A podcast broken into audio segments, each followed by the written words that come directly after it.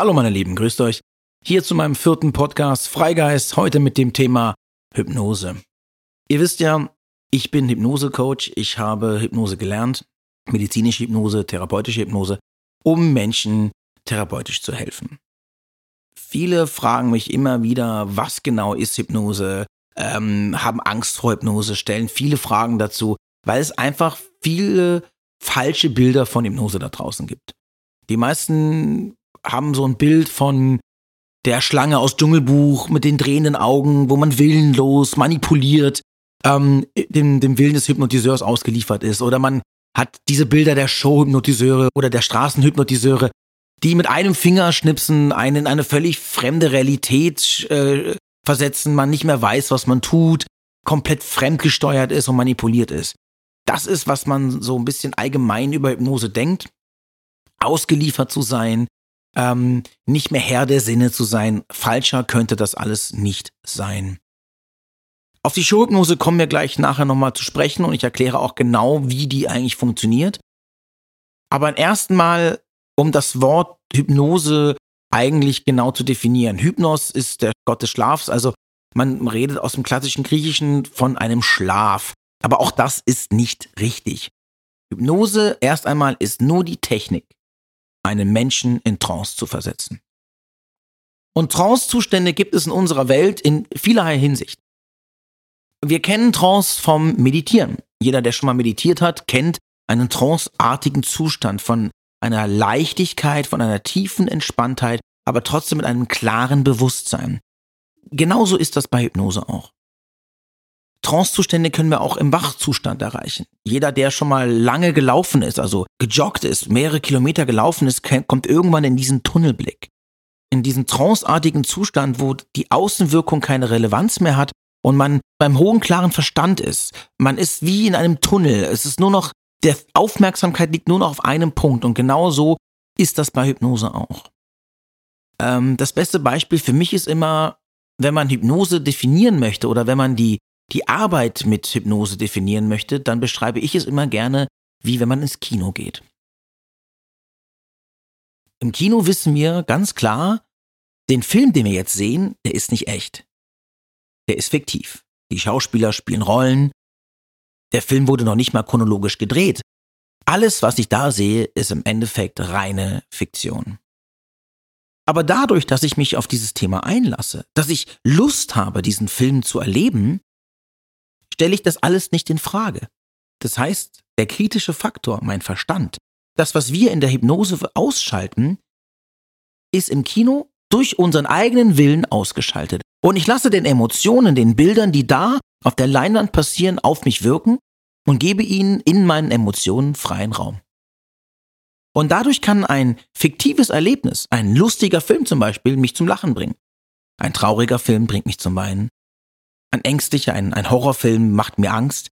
Und so erzeugen diese fiktiven Bilder in mir echte Emotionen. Einfach nur dadurch, dass ich es zulasse. Das ist ein Beispiel dafür, dass unser Emotionszentrum, unser Unterbewusstes nicht rational denken kann und den Unterschied zwischen Fiktion und Realität nicht unterscheiden kann.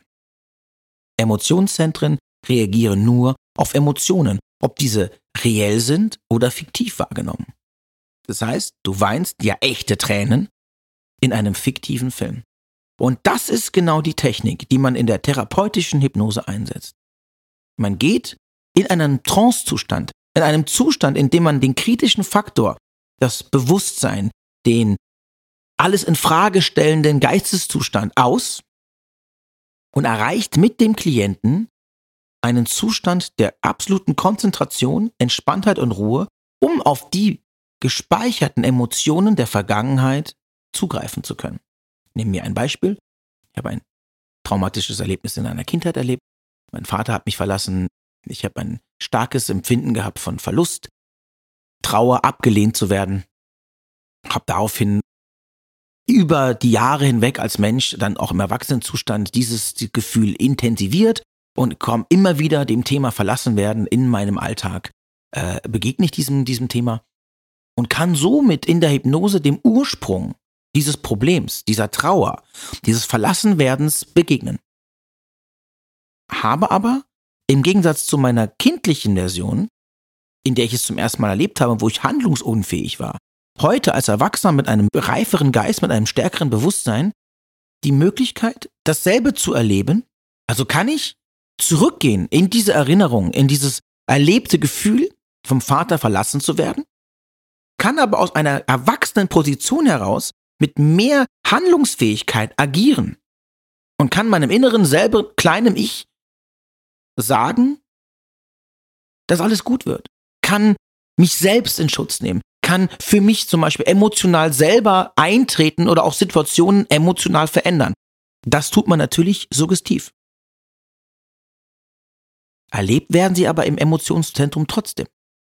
Und dadurch werden sie zur Realität, weil das, was wir erleben, ist emotional gespeichert.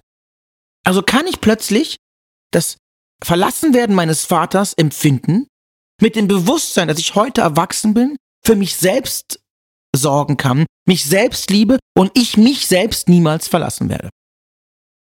Dass ich mittlerweile erwachsen bin, einen Job habe, den ich liebe, dass ich auf beiden Beinen stehe, dass ich selbstbewusst und unabhängig im Leben bin.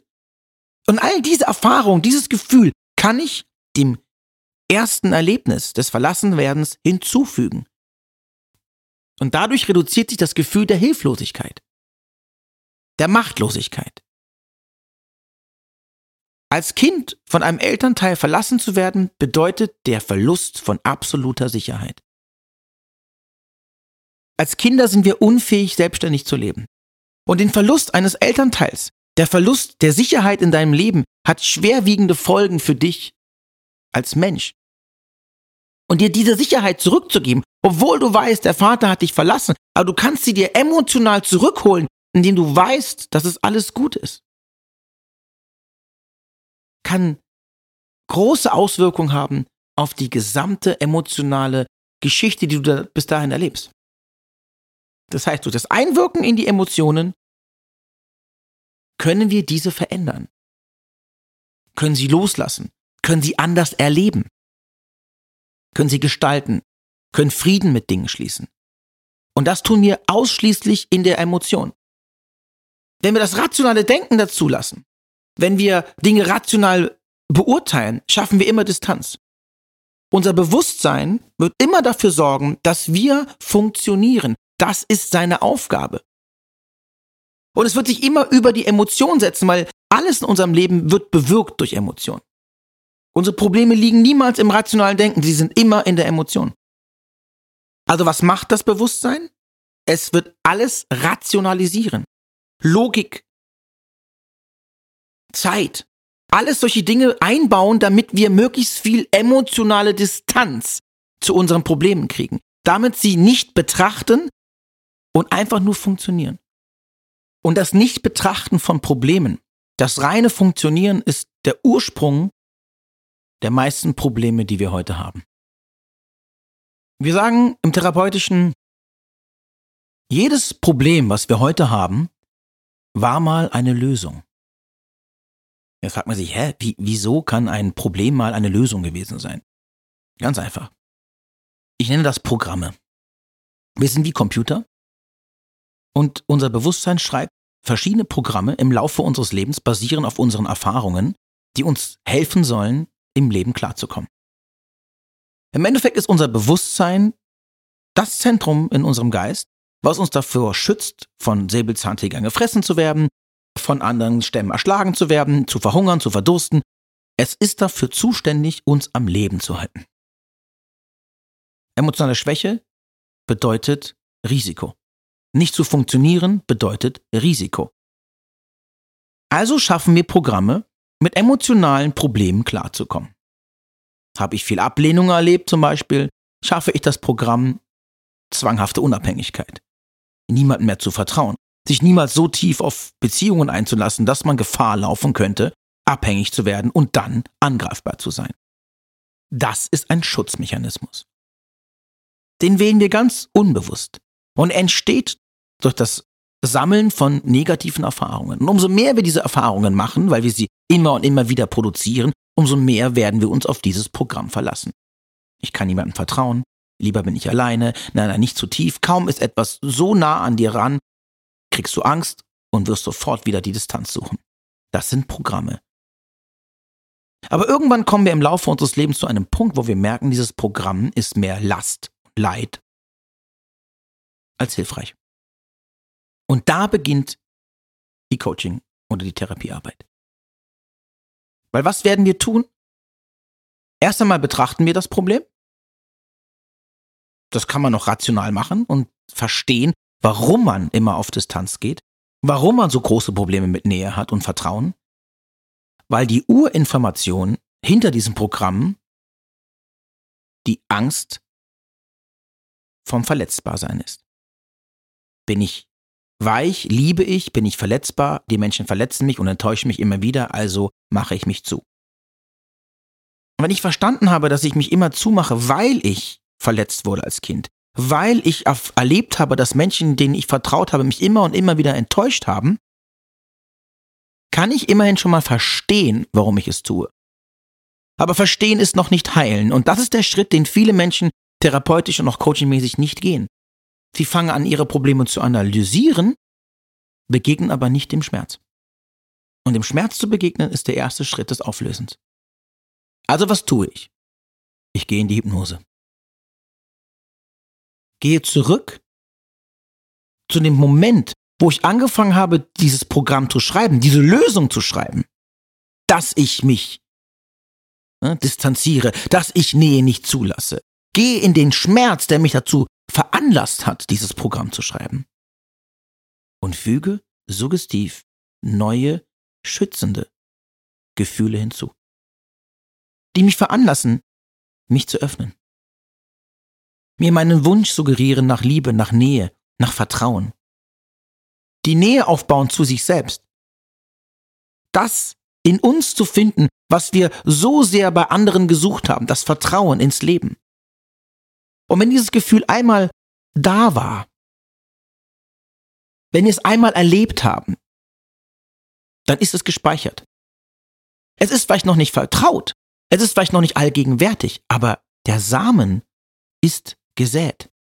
Und alles, was wir einmal empfunden haben, können wir trainieren, können wir reproduzieren. Das Wichtige ist aber, dass wir eine Empfindung platzieren, wo sie nie stattgefunden hat wo wir sozusagen einen emotionalen Mangel haben. Und unser Unterbewusstes, unser Emotionszentrum dieses Gefühl nicht kennt und es deswegen auch nicht produzieren kann.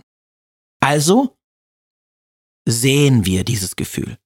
Und das gelingt uns in der Hypnose. Und so können wir langfristig mit den wirklich tiefen emotionalen Problemen, Disharmonien aufräumen, die uns im Heute, im Hier und Jetzt, durch all diese Programme, die wir jahrzehntelang geschrieben haben, um uns zu schützen, also Lösungen orientiert, uns heute so viele Probleme machen, uns unglücklich, uns unfrei. Und irgendwann sind wir nur noch getrieben von unserem Programm, damit wir möglichst funktionieren.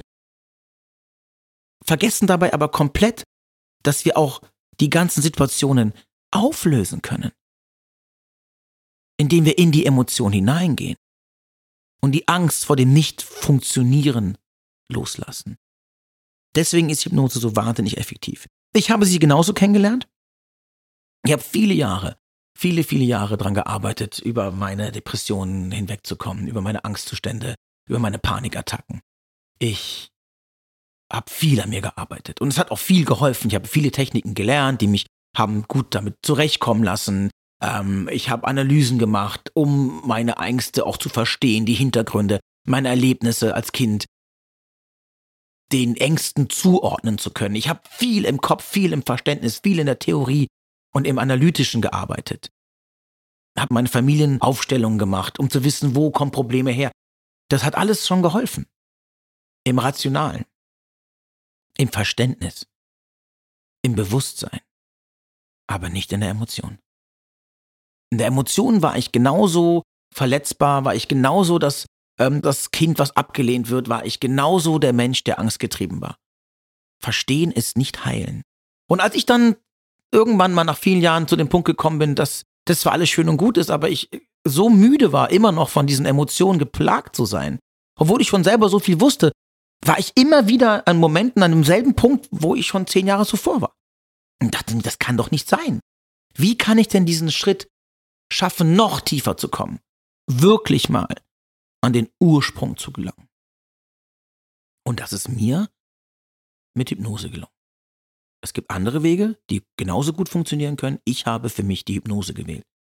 Und als ich dann in verschiedene Hypnosesitzungen gegangen bin und vielen Problemen, Schmerz, sehr viel Schmerz begegnet bin, diesen Schmerz auch erlebt habe, also auch bewusst erleben konnte, durfte, ihn auch steuern konnte, viel geweint habe, was, glaube ich, fast 20 Jahre lang nicht stattgefunden hat, bin ich an einem Punkt angekommen, wo ich gemerkt habe, jetzt hat sich wirklich was geändert.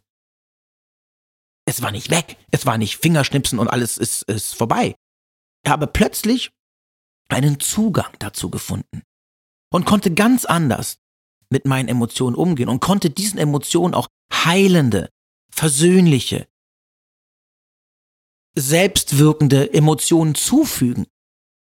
Und dann hat endlich der Schritt der Veränderung begonnen. Dann habe ich endlich mit den Ängsten aufräumen können. Ich bin ihnen begegnet. Ich habe sie nicht nur verstanden, ich habe sie auch gefühlt. Und zwar nicht nur das Symptom der Angst, nicht nur die Auswirkung der Angst, nein, ich habe verstanden, was hinter der Angst steckt. Angst ist nur ein Symptom. Es hat einen ganz anderen Auslöser. Ich konnte dem Auslöser begegnen. Vorher hatte ich stundenlang, wochenlang, jahrelang immer nur mich dem Symptom gewidmet analysiert, wo kommt es her, in welcher Verbindung steht es. Ja, das war alles gut, aber ich habe mich nie dem Ursprung zugewandt, sondern war nur mit dem Symptom beschäftigt. Und das hat mir die Hypnose gebracht. Der direkte, klare Zugang zu den ursprünglichen Emotionen unserer Programme.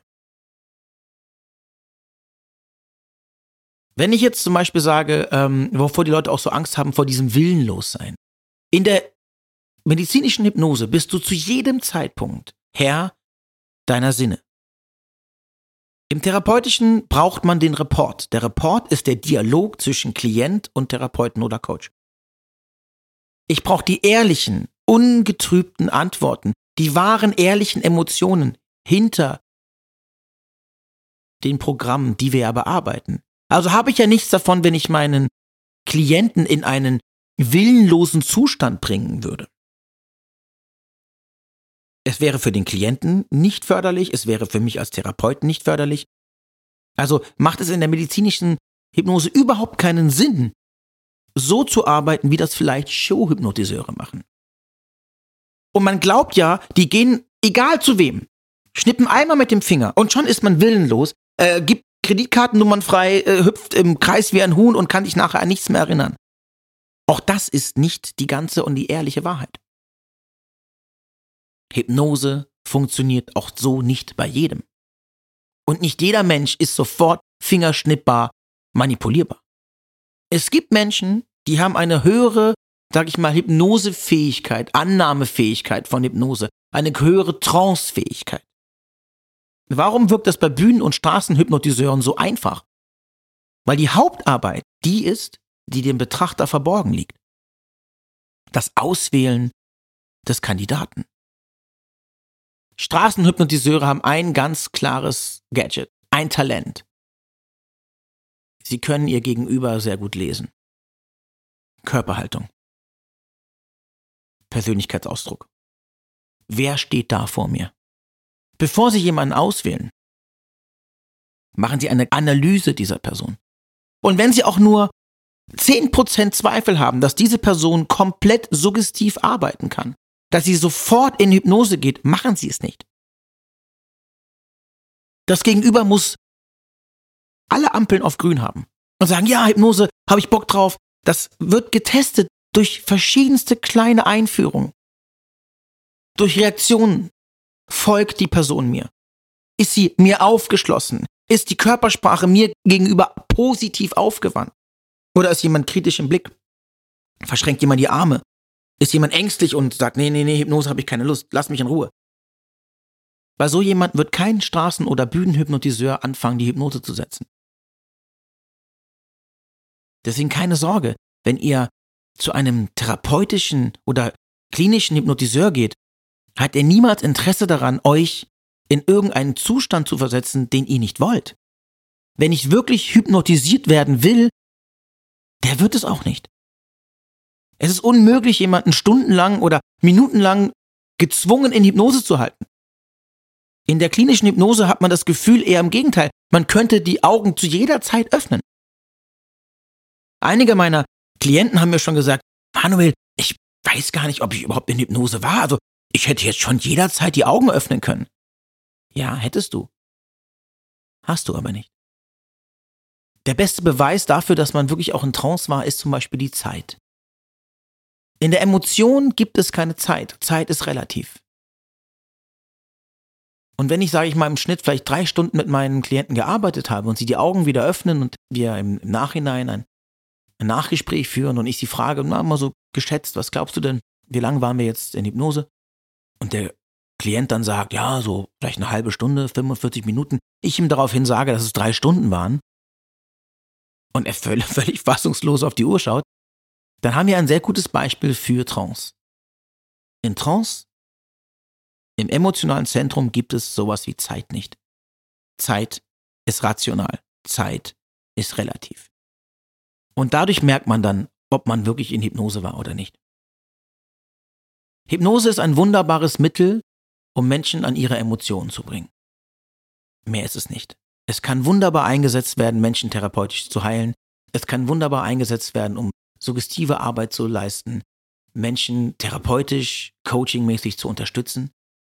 Und deshalb habe ich Hypnose für eines meiner Werkzeuge gewählt.